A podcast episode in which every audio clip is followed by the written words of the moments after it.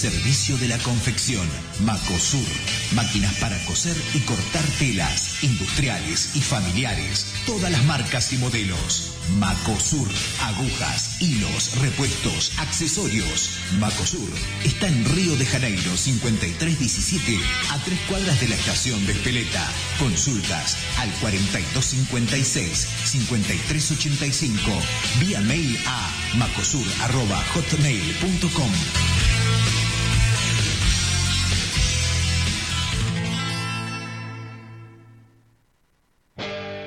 Mil fletes Coco. Viajes personalizados y traslados de mascotas.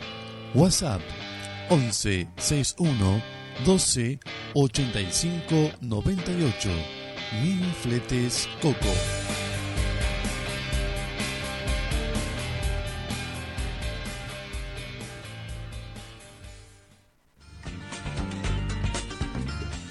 Si crees que tus electrodomésticos no tienen más solución, estás equivocado. Servicio técnico en TV, audio, control remoto, microondas, reparaciones en general. Atendemos de lunes a viernes de 10.30 a 19 horas. En Belgrano 1577 Casi Lugones. WhatsApp 15 58 21 78 58. Andrés, servicio técnico. Servicio técnico. Los y las guardias de seguridad del Banco Nación, que siempre les dijimos no usen sus celulares, ahora queremos que los usen. Sí, bájense la app BNA. No hagan filas en el banco, hagan transferencias desde el sillón, carguen la sube desde el celular y vayan a visitar a la tía. Pónganse alias graciosos. Con la app BNA tenés todo el banco en tu celular. Mucho más fácil, rápido y sin moverte de donde estés. BNA Todo es más fácil. Banco Nación. En FM compartiendo fin de espacio publicitario. Sintonizanos y escuchanos en Simple Radio.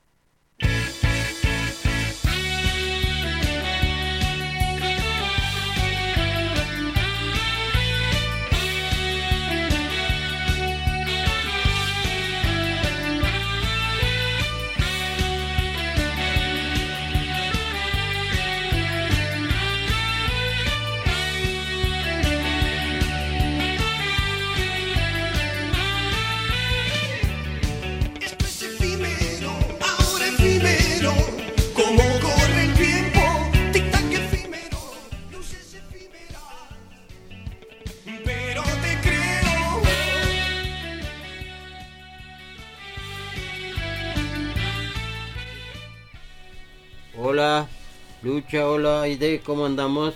¿Bien? Hola, bien, buenas tardes para todas y todos. Muy, pero muy buenas tardes, compañeros. ¿Cómo están? Muy bien. Agradecemos nuevamente a Radio Compartiendo por este espacio que nos brindan a nuestro programa Siempre Somos 26. A, Fabio, nuestro operador, y entramos en nuestra hoja de ruta con el primer nota sobre nuestros 10 de Rodolfo Módena celebrando la vida de dos grandes, Diego Maradona y Fidel Castro.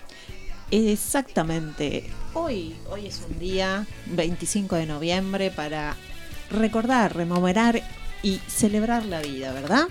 Así que queríamos arrancar eh, este programa, este nuevo programa que es nuestro la cuarta emisión de Siempre es 26. el, eh, este programa del Partido Comunista Congreso Extraordinario. ¿Y querías comentarnos algo, Aide? Eh, sí, eh, yo quería leer un artículo, una, una nota de, de- nuestro, de nuestro periódico, Nuestra Palabra, que además de está decirlo, si lo quieren adquirir, eh, se pueden comunicar con nosotros a través de nuestras redes, que las podemos mencionar.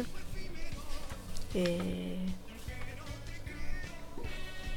Bueno, mencionemos las redes, aprovechemos. Eh, pueden contactarse con nosotros a través de nuestra cuenta Instagram, que es arroba siempre es 26, 26 con número y todo juntito. También pueden buscarnos en Instagram a través de arroba pcce.quilmes. En Facebook podés encontrarnos como PCCE Quilmes.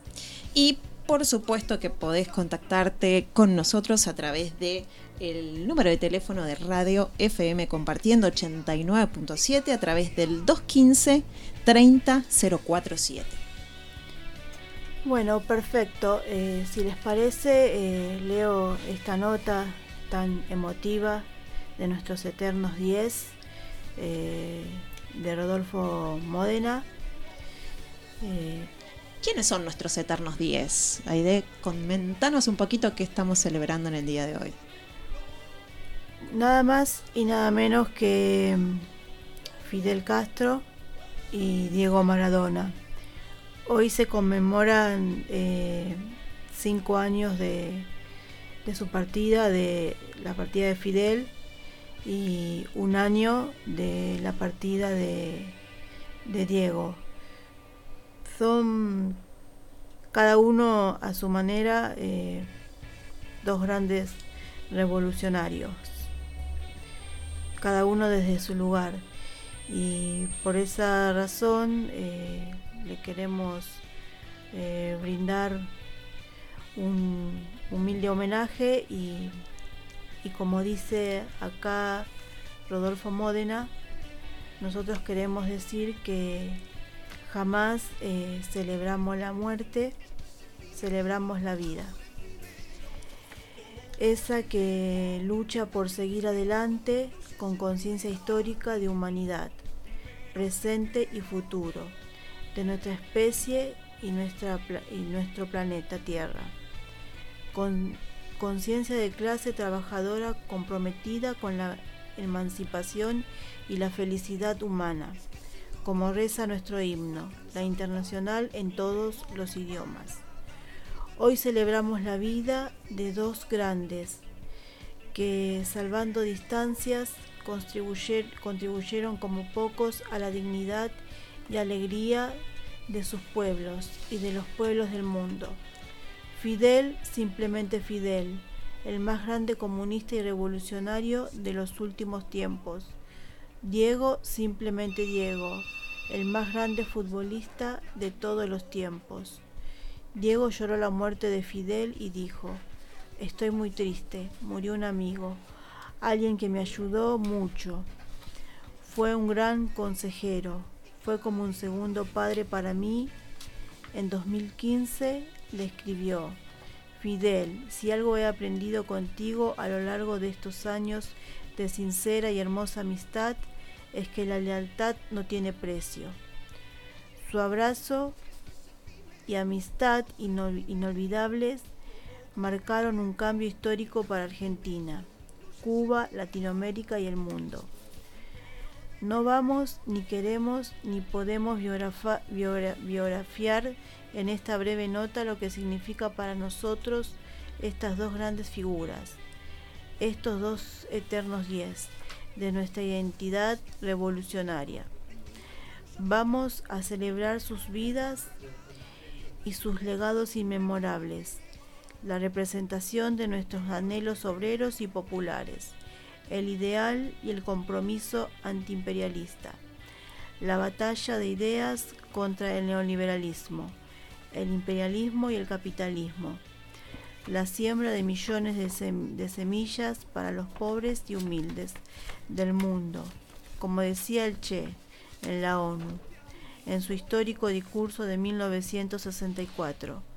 Ahora sí la historia tendrá que contar con los pobres de América, con los explotados y vilipediados, que han decidido empezar a escribir ellos mismos para siempre su verdadera historia. Con Jorge Pereira repetimos siempre la cita del Che. El camino es largo y desconocido en parte, y eso de que cargamos una pesada mochila. Pero es una mochila nuestra y la seguimos cargando con esas mismas semillas, con Fidel y con Diego, esas que en algunas partes germinan en las primaveras de marzo o abril y en otras en las de octubre o noviembre, aunque a veces nos importe tanto el calendario, aunque a veces no importe tanto el calendario cuando de todas formas es inexorablemente el día el día feliz está rimando. Bueno, esto en, alusión a una canción de Silvio Rodríguez. Eh, bueno, en esta nota eh, como que tanto Fidel y Diego Maradona son una síntesis de quizás de, de la lucha de los de los pueblos eh, y la bandera de, de los más humildes. Exactamente, exactamente. Sí, yo lo sintetizaría en una, en una frase de Diego que dijo. Dice, siempre viví en un barrio privado, privado de luz, de agua, de pan, de carne, de gas, de cloaca. Eso lo dijo Diego en una de sus frases cuando recibió en su casa a los vecinos que tenía en el barrio en que había nacido. Qué bueno eso, ¿no? Olvidarse de, no olvidarse de sus orígenes, Claro. ¿no? No olvidarse de ese pasado eh, y, y llevarlo como bandera, ¿no? Así es, la verdad que fue una pena lo de Diego, indudablemente lo de Fidel, pero bueno, es la vida. Es la vida, pero nos queda su ejemplo, sus ejemplos, nos queda toda una trayectoria y, y camino a seguir, ¿no? Honrándolos. Bueno, ¿qué les parece entonces si para ir cerrando este primer bloque lo hacemos con música? Ahí en la nota que nos leía Aide eh, mencionaba a Silvio Rodríguez. Y precisamente vamos a ir eh, con un tema entonces para, para recordar y rememorar y conmemorar de alguna forma a estos dos grandes, a nuestros 10. Y entonces vamos a hacerlo a través de él, a través de Silvio Rodríguez Domínguez, cantautor, guitarrista y poeta cubano. Es uno de los exponentes de la nueva trova cubana que surgió con la revolución. Esto es junto, o sea, quienes conforman la nueva trova cubana fueron en su momento Pablo Milanés, Noel Nicola y Vicente Feliu. Pero entonces en esta oportunidad vamos a escuchar un tema que sería El necio de Silvio Rodríguez. Vamos, Fabio. unos pedazos para salvarme entre únicos e impares, para cederme lugar en su parnaso, para darme un rinconcito en sus altares. Me vienen a convidar a arrepentirme, me vienen a convidar a que no pierda. Me vienen a convidar a indefinirme. Me vienen a convidar a tanta mierda. Yo no sé lo que es el destino. Caminando fui lo que fui. Haya Dios que será divino. Yo me muero como viví. Yo me muero como viví. Yo me muero como viví.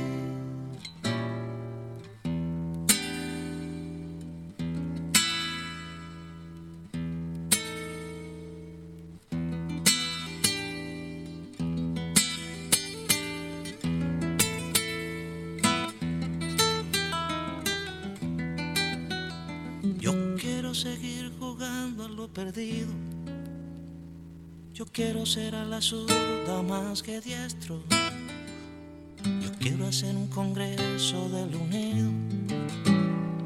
Yo quiero rezar a fondo un hijo nuestro. Dirán que pasó de moda la locura.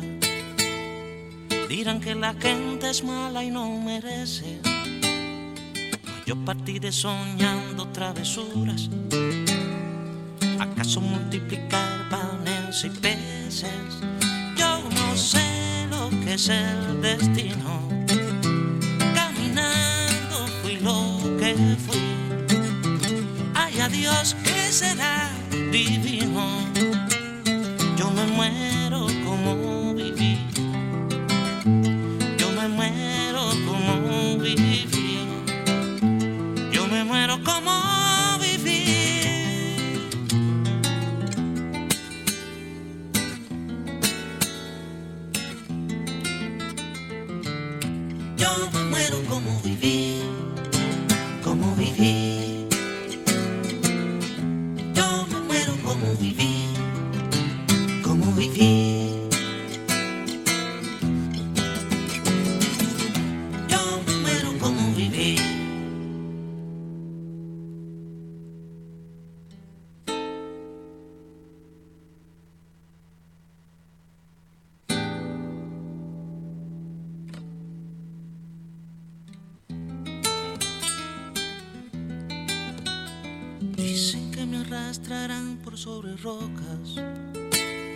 cuando la revolución se venga abajo, que machacarán mis manos y mi boca, que me arrancarán los ojos y el badajo.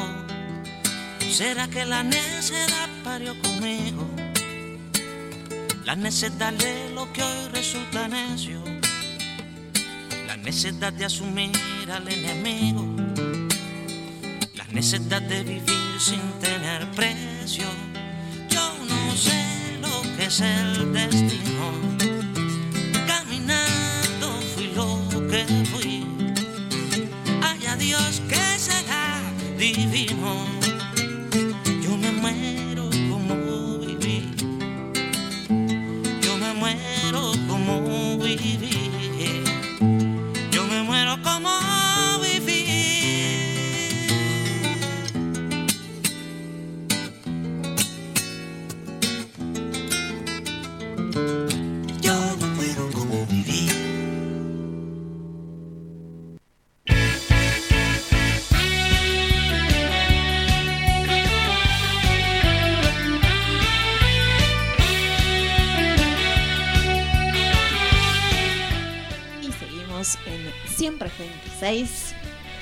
Continuando en este cuarto programa y los vamos a estar acompañando hasta las 19 horas.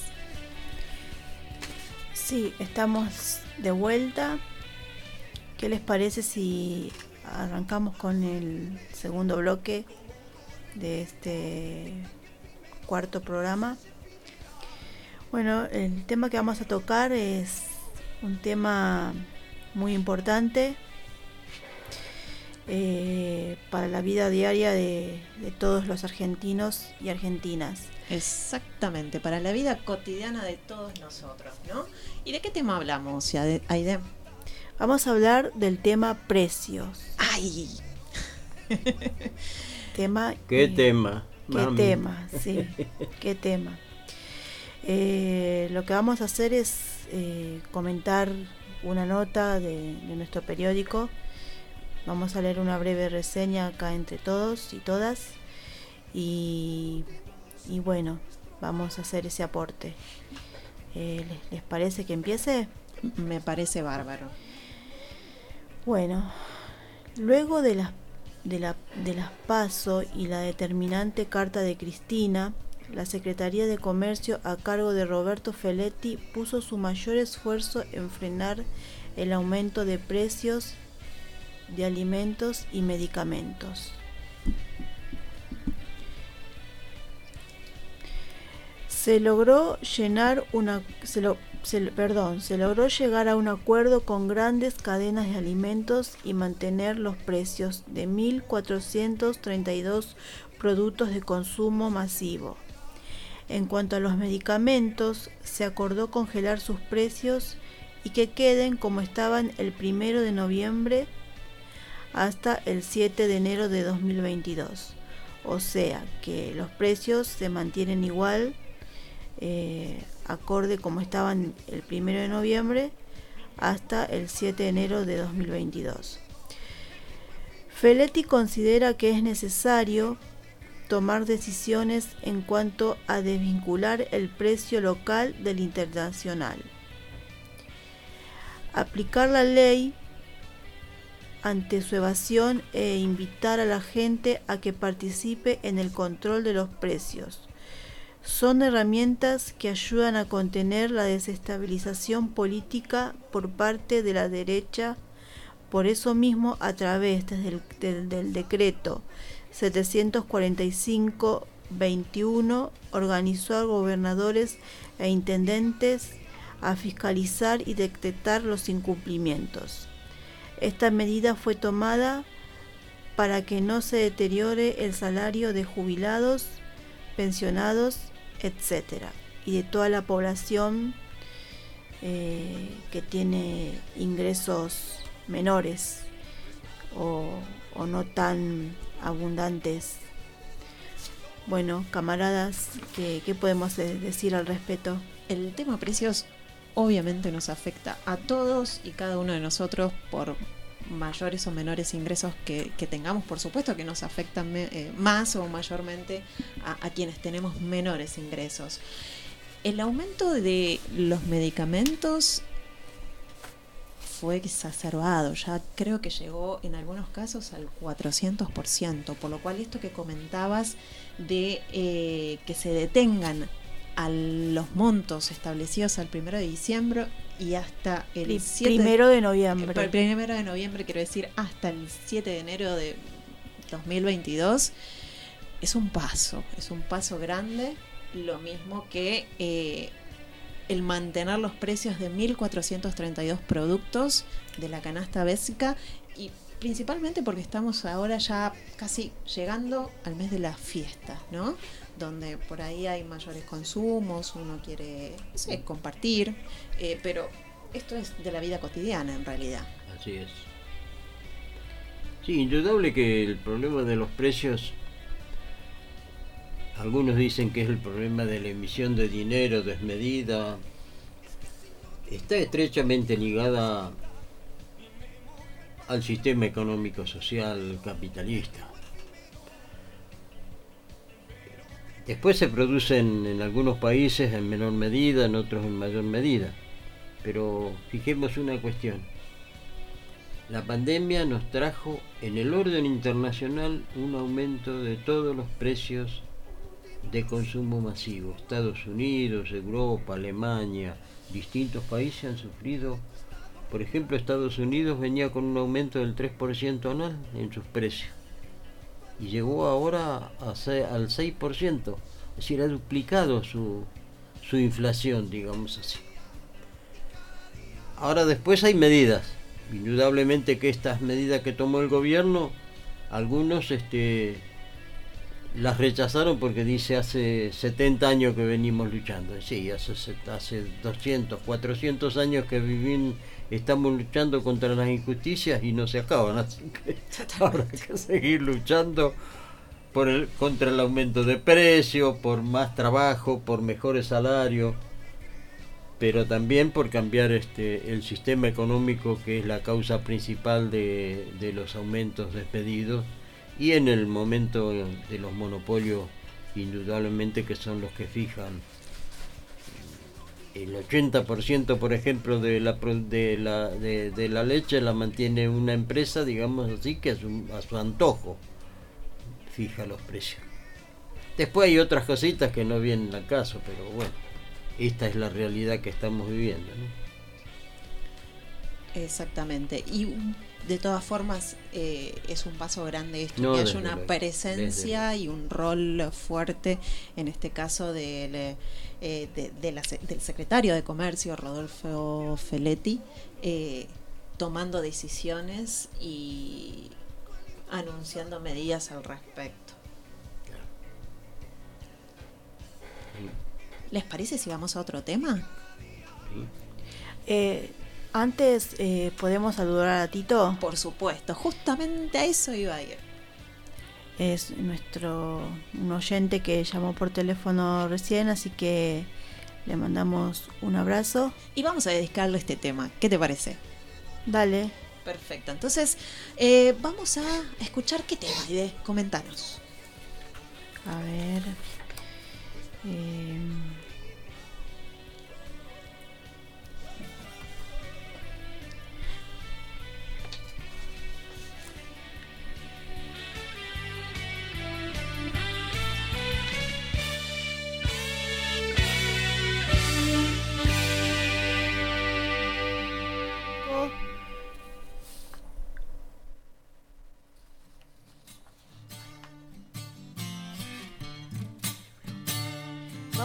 León Gieco. Vamos a hablar de León Gieco, perdón. Vamos a hablar de León Gieco porque el sábado 20 de noviembre estuvo cumpliendo 70 años y lo celebró en el Centro Cultural Kirchner.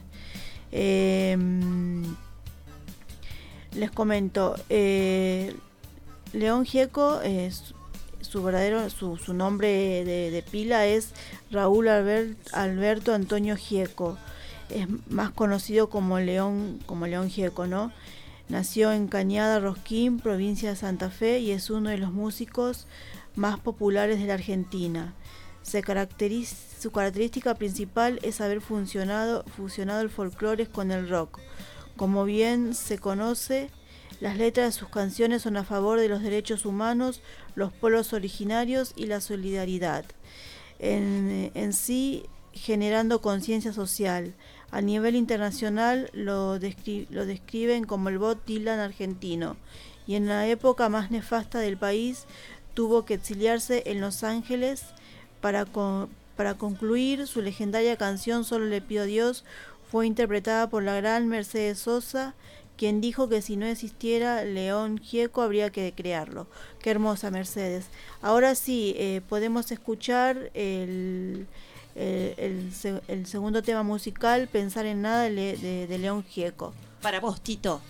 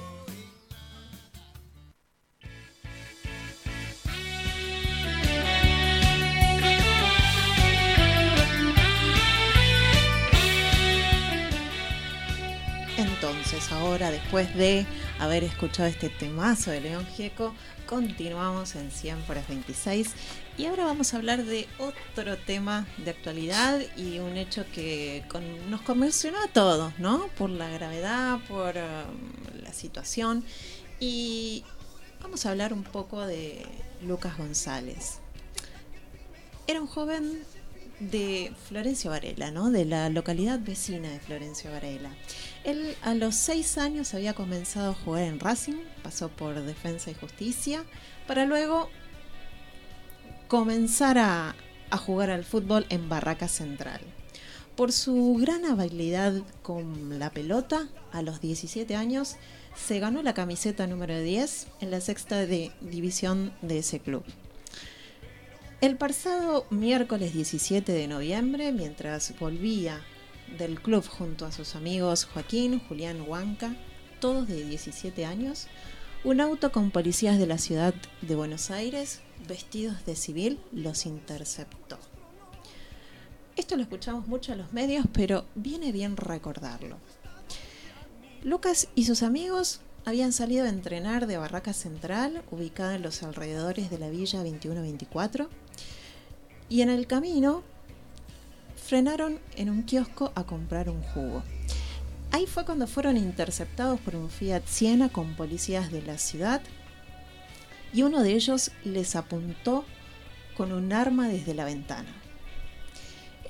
El amigo de Lucas que manejaba el auto se asustó como nos puede suceder a cualquiera de nosotros.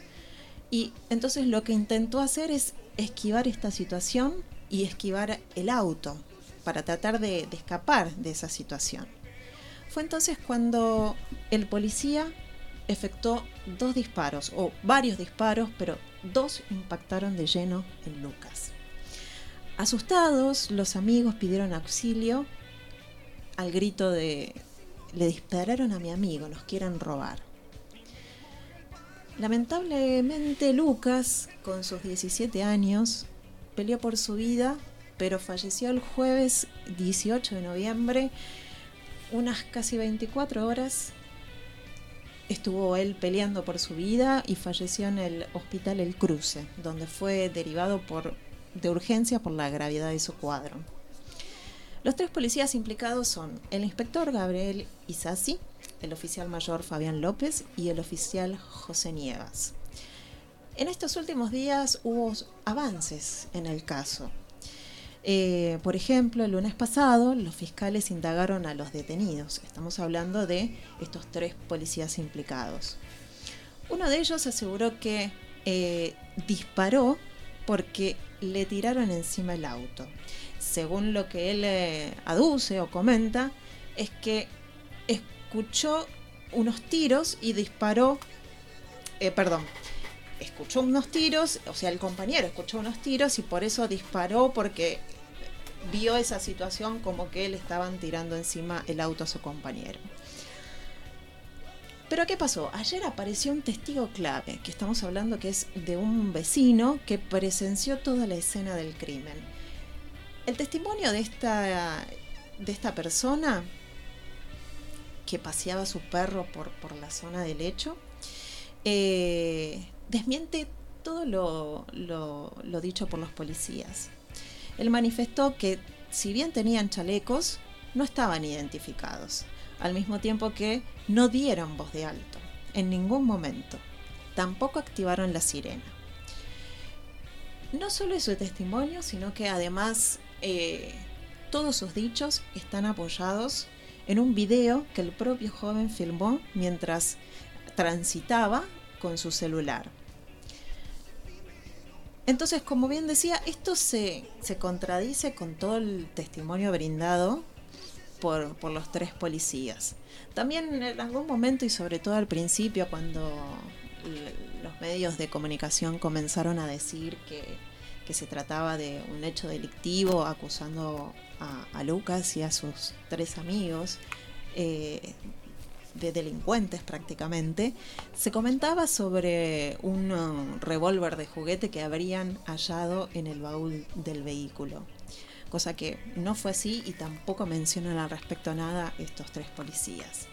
Por supuesto que, como bien decíamos al inicio, esta situación generó mucha, mucha tristeza por, por parte de toda la sociedad, ¿no? Eh, al ver esta situación que, despierta tanta impunidad. Esto fue prácticamente el fusilamiento de un joven, de un, de un, niño, de un adolescente con toda una vida por delante. Eh, y entonces comenzaron eh, las marchas y, por ejemplo, el día martes, cientos de jóvenes y diversas organizaciones sociales y políticas se movilizaron desde el obelisco hasta el Congreso Nacional en la quinta marcha de la gorra contra la violencia institucional y el gatillo fácil. Por supuesto que el reclamo es de cadena perpetua para todos los policías involucrados. Este, se podría, digamos, hablar de esto durante largo tiempo. Así tenemos conocimiento de que Leandro Santoro, legislador en la ciudad autónoma de Buenos Aires, tiene radicada una denuncia por la desaparición de un policía, Exactamente. la sí. policía de la ciudad. Pero otro hecho que, digamos así, que se engancha en cierta medida con esto es el, entre comillas, eh, atentado con bombas molotov al edificio de Clarín. Yo, no hay pruebas indudablemente, pero hay certezas, se suele decir. Qué raro, ¿no? un edificio pleno centro de Buenos Aires que no tenga una custodia, que no tenga una cámara para ver qué pasó cuando estaban tirando las bombas, famosas bombas Molotov. Pero bueno, son cosas que pasan. La policía de la ciudad indudablemente que hay otras denuncias, hay brigadas secretas, hay denuncias por brigadas secretas. Es un hecho que va a traer cola y bastante larga, ¿no? Bueno, espero que la justicia aclare este repudiable asesinato con el compañero Lucas. Indudablemente que es una aberración lo que han hecho. Bueno, yo pararía, a decir, no sé si hay otra opinión, ahí de... No, simplemente adhiero eh, al pedido de, justicia y eso, me solidarizo con la familia. Y para continuar, eh, eh, vamos a reiterar nuestras redes, nuestras vías de comunicación. Eh, en Instagram, tenemos el Instagram del, pro- de- del programa que es arroba siempre es 26. Después tenemos nuestro Instagram eh, arroba pcc.quilmes. En Facebook, en Facebook estamos como pcc Quilmes. Y después tenemos el número telefónico de la radio que es 215-347. Ahí en eh, a través de esos canales se pueden comunicar con nosotros y bueno, recibimos sugerencias, eh, comentarios, todo lo que nos aporte. Así que son bienvenidos y bienvenidas. Excelente. Y bueno, ahora vamos a ir a otro tema musical. En este, en esta ocasión vamos a mover un poquito los pies y el cuerpo.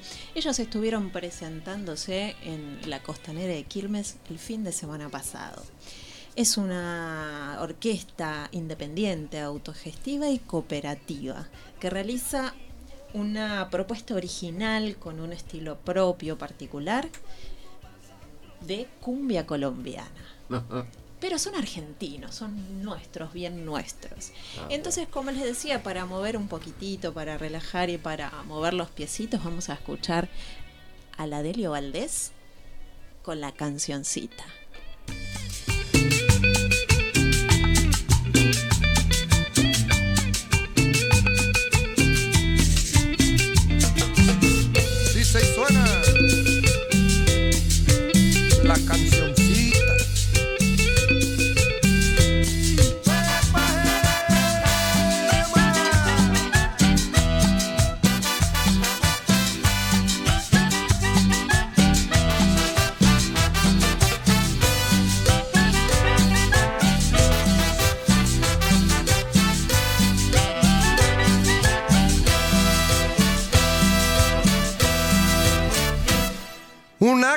Cancioncita más, no me vas a decir que no.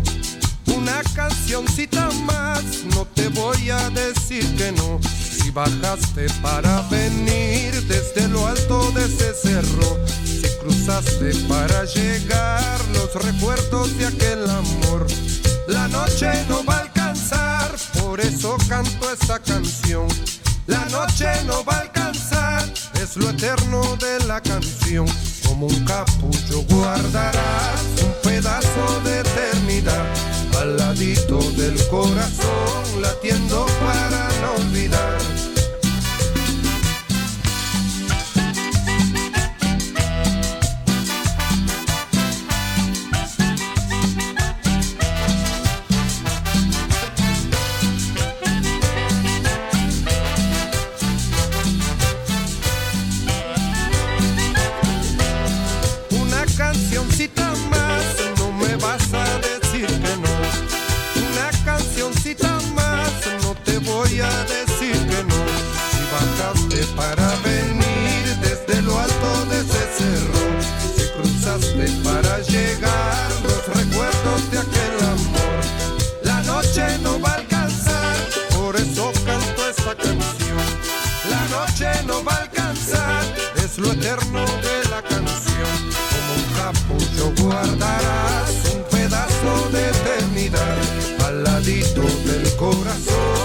corazón,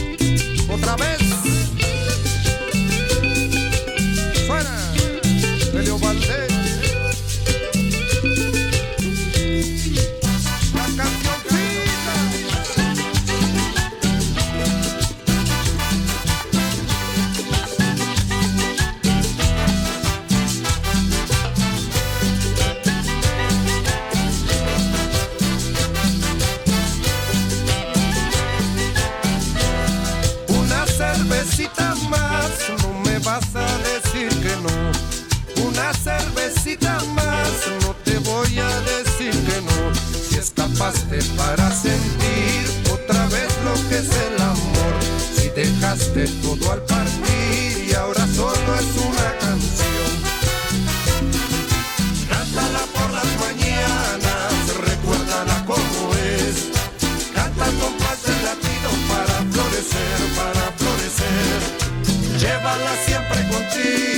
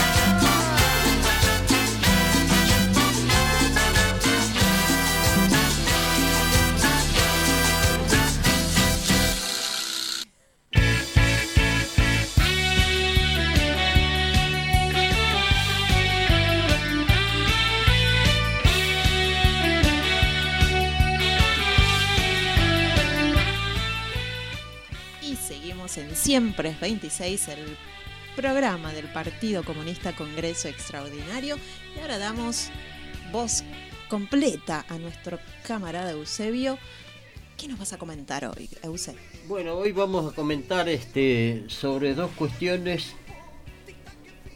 El primera parte, un artículo de el camarada Mariano del Gui en la revista Raíces Latinoamericanas y dice que versa sobre Perú. No más pobres en un país rico. Y a posteriori vamos a comentar algo sobre la situación de las elecciones de Chile y el cuadro que se presenta en, los próximos tiempos. Eh, el artículo del camarada Mariano comienza con una con el título dice no más pobres en un país rico. Con la victoria popular de Pedro Castillo, docente y dirigente sindical, Perú comienza el difícil camino de refundar una patria diezmada por décadas de neoliberalismo, corrupción y una oligarquía golpista enquistada en sus instituciones. Esta es la definición, digamos así, que hace Mariano sobre el artículo y después continuamos nosotros. Dice una campaña sucia contra el Perú Libre. El partido que, que ganó las elecciones de Perú, en Perú Libre, se reivindica a él mismo como marxista-leninista marieteguista. Es decir, reivindica lo más progresista y positivo de la historia política del Perú. En ese sentido, ha elaborado un programa de gobierno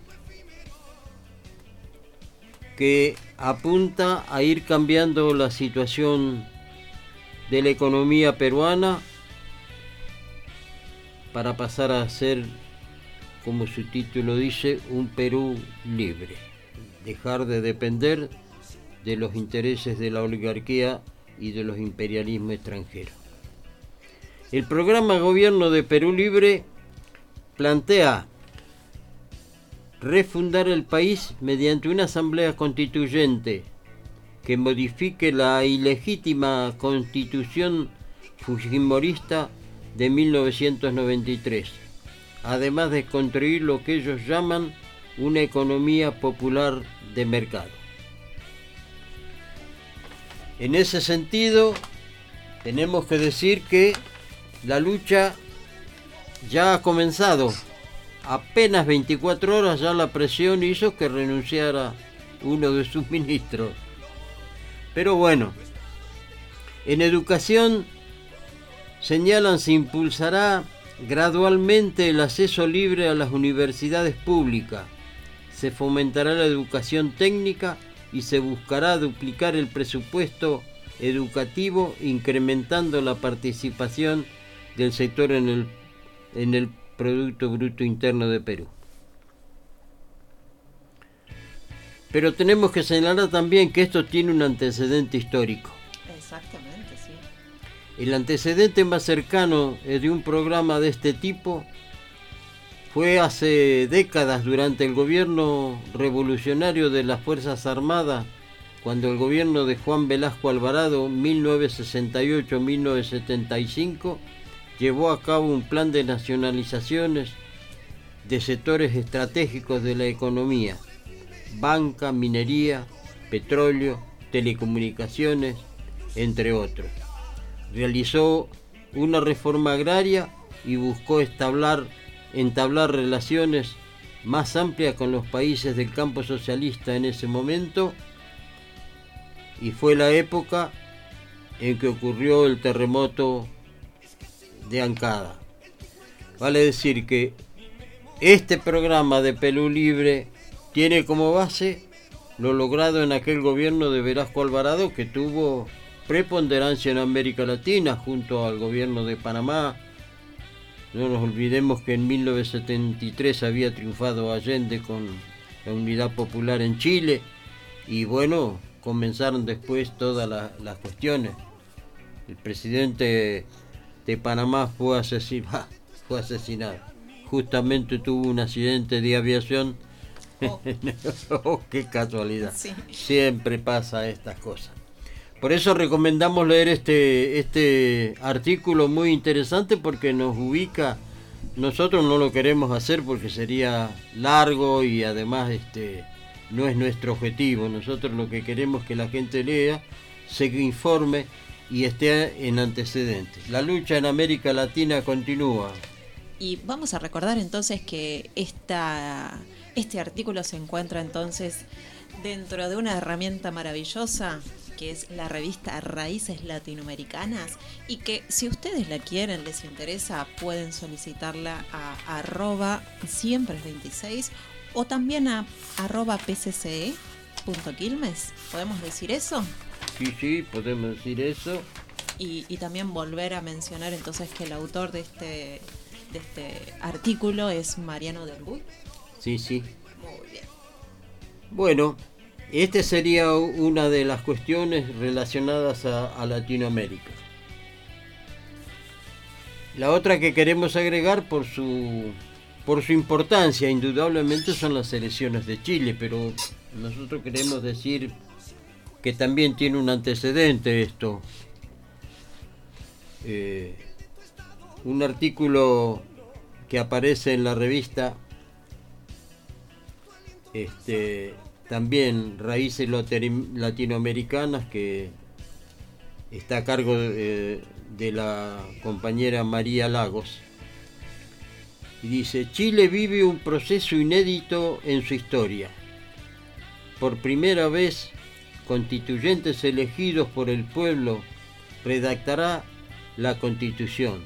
Se espera que el país deje atrás el modelo económico liberal, la, desigualdad y un Estado que solo beneficia al poder económico.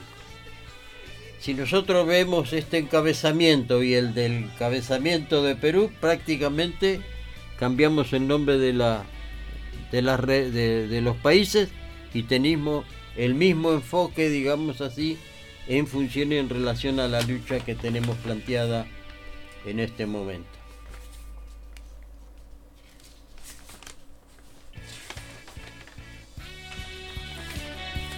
Por eso leíamos esto y queríamos hacer algún comentario, no largo, porque el domingo, hace apenas tres días, cuatro, El domingo 21. tuvimos exacto. elecciones en Chile. Qué sorpresa, ¿no? Las elecciones Y de Chile. sí, la verdad que fue una elección como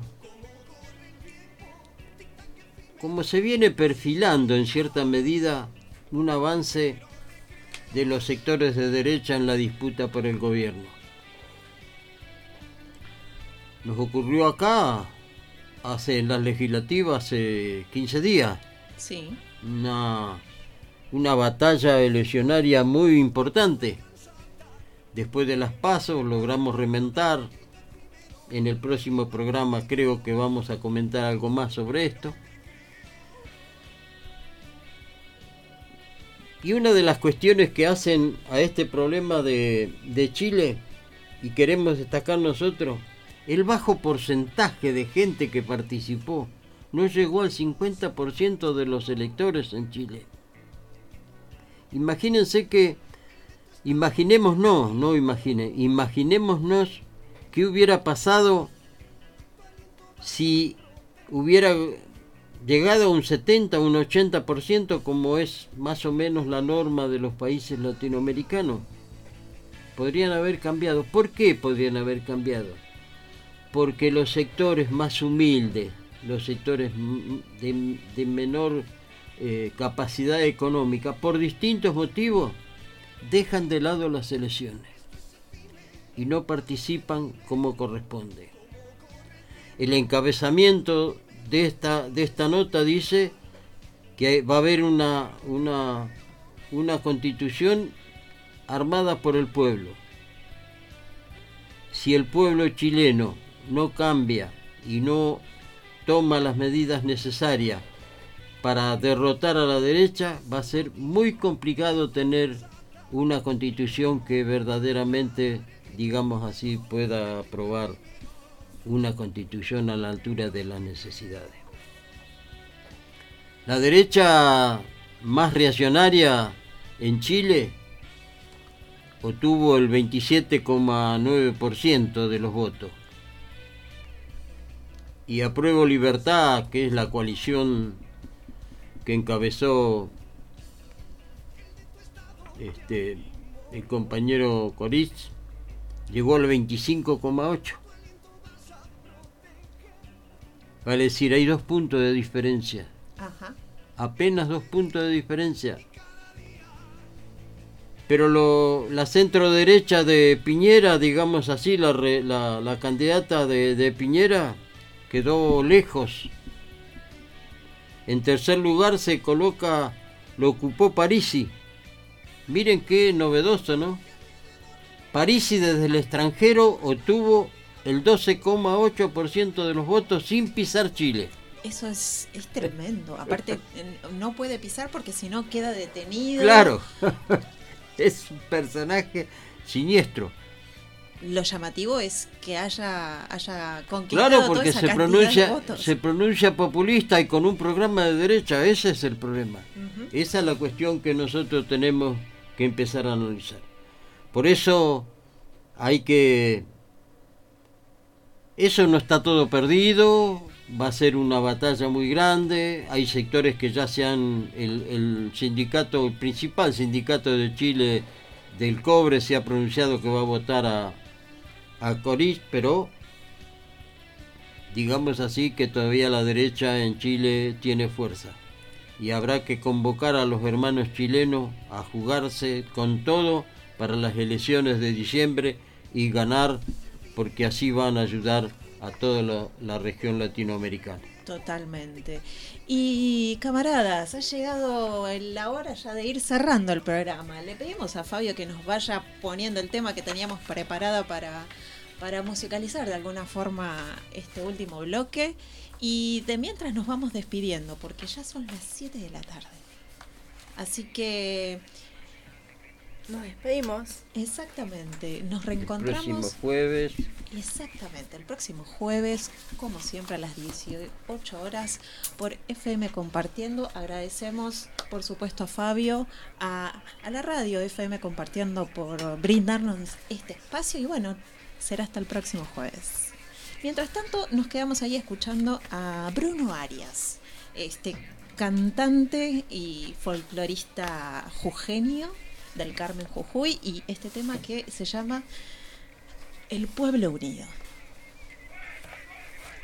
calificó de grupos fascistas a los comités cívicos que actúan en Bolivia. Añadió que para las denuncias de fraude electoral se utilizaron falsos argumentos, mientras que sus verdaderas intenciones son un golpe de Estado. De pie cantar que vamos a triunfar. Avanzan ya banderas de unidad y tú vendrás marchando junto a mí. Y así verás tu canto y tu bandera florecer la luz de un rojo amanecer. Anuncia ya la vida que vendrá de pie luchar será mejor la vida que vendrá a conquistar nuestra felicidad. Y en un clamor mil voces de combate se alzarán dirán canción de libertad con decisión la patria vencerá y ahora el pueblo que se alza en la lucha